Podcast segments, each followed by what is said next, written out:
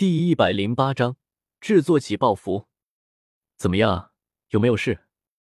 若琳走上前，看着拥在一起的妖夜和纳兰朝歌，谢谢若琳导师关心，我没事。纳兰朝歌衣衫虽然有些凌乱，但是总体上来说，比已经残废的汉克还是好很多。你太鲁莽了，以后遇到这样的事情，一定要交给导师来处理。好的，我知道了，谢谢若琳导师。不过，我倒是很好奇，刚刚那爆炸的威力到底是什么东西？若琳非常好奇的看着纳兰朝歌，这个是我制作的一种符咒，名字叫做起爆符。纳兰朝歌也没有想到，这起爆符的威力居然这么大，把没有丝毫防备的斗灵强者。居然差点直接给报销了。也是，如果这种起爆符的威力不够强大，对于强者来说就好像是挠痒痒一样的话，在火影里面，小南也不可能用这个东西想要结束带土。而且三代火影也用这个东西干掉了初代和二代的一条胳膊一条腿，更何况鹿丸也是用这个东西干掉了飞段。起爆符。若琳若有所思，小伙子，这个东西非常的不错啊！如果执法队能够每人配上一枚，那么就可以彻底打消黑角域那群人的嚣张气焰。虎钳笑眯眯的看着纳兰朝歌，这个要制作这个东西非常的麻烦，而且我看到你在收集魔盒，这里是一枚四阶水属性魔盒，换你一张起爆符。吴天狼一向不苟言笑，但是刚刚虎钳的那句话却是提醒了他。虽然加纳学院的执法队现在可以控制着和平镇，但是自从黑角域来了一个药皇之后，整个黑角域都在蠢蠢欲动。而且参与执法任务的一些学员，每月都会有受伤的，甚至是死亡的。现在加纳学院的学生提到执法队任务，甚至都有了抵触。如果每人配上一张刚刚那样的符咒，在危急关头也算可以保住一条性命。吴天狼想要起爆符，只是在一瞬间，纳兰朝歌就明白了，他想凭借着他的实力研究出来起爆符的制作方法。制作方法，纳兰朝歌心神一动。是啊，自己为什么不学学怎么制作起爆符呢？一万积分才能买一张。买来之后都要当做底牌使用，如果学会制作的话，那岂不是奢侈品啊？嘿嘿嘿，看谁不顺眼就丢几张过去。想想那些恐怖的只有起爆符才能组成的忍术，护城起爆符、起爆炎阵，还有火影公认的富豪难解的六千一张起爆符。听见吴天狼的话，大家都是心神一动。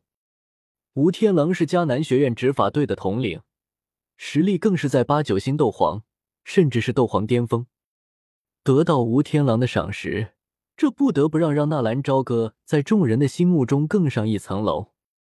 说实在的，经过这次凡强老生的资源，纳兰朝歌一共获得了三枚三阶魔核，而四阶魔核他也有两枚。如果再加上吴天狼手中的那枚四阶魔核，他就有三枚四阶的魔核，这个东西是我家的不传之秘，而且制作方法非常的繁琐深奥，价值昂贵，我也并没有多少。纳兰朝歌十分惋惜的说道。听到纳兰朝歌的话，大家都是一阵惋惜，似乎为纳兰朝歌拿不出起爆符而感到惋惜，而妖夜则是偷偷的看了一眼纳兰朝歌。纳兰家什么时候有这么个东西了？还是家传的？如果真是家传的东西，纳兰杰会不实用？果然啊，这货的嘴里一句实话都没有。魔盒这种东西，我不是很在意，我可以再给你一枚三阶魔盒。吴天狼似乎志在必得，纳兰朝歌则是一脸的为难。如果你觉着还不够，我可以答应你一件事，我力所能及。为你做一件事，吴天狼似乎志在必得。一个斗皇巅峰的人情，这面子可是够大的了。一言为定。就在大家都以为不能成功的时候，纳兰朝歌忽然快速的甩出一张起爆符，居然就这么答应了下来。呃，吴天狼一愣，总感觉那里有些不对。他本就不善言辞，哪里是纳兰朝歌那个流氓的对手啊？接过起爆符，吴天狼上下打量了一下，然后从那戒里掏出一枚魔盒，丢给纳兰朝歌。哎，不对啊，吴统领，咱可是说好的，一枚三阶魔盒，一枚四阶魔盒，这魔盒明显的是三阶，好不好？纳兰朝歌打量了一下手中的魔盒，立刻提出异议。这么大的一个统领，总不能出尔反尔啊！虎钳刚刚得到了一枚四阶魔盒。吴天狼说完，不等大家有反应，身体却是已经诡异的在面前消失了。居然跑了！你这家伙！虎钳不由得一阵苦笑。他居然打算是用自己手里的魔盒交换。无奈的笑笑，虎钳从自己的那戒里掏出那枚魔盒，丢给纳兰朝歌。轰轰烈烈的一场闹剧就这么消散了。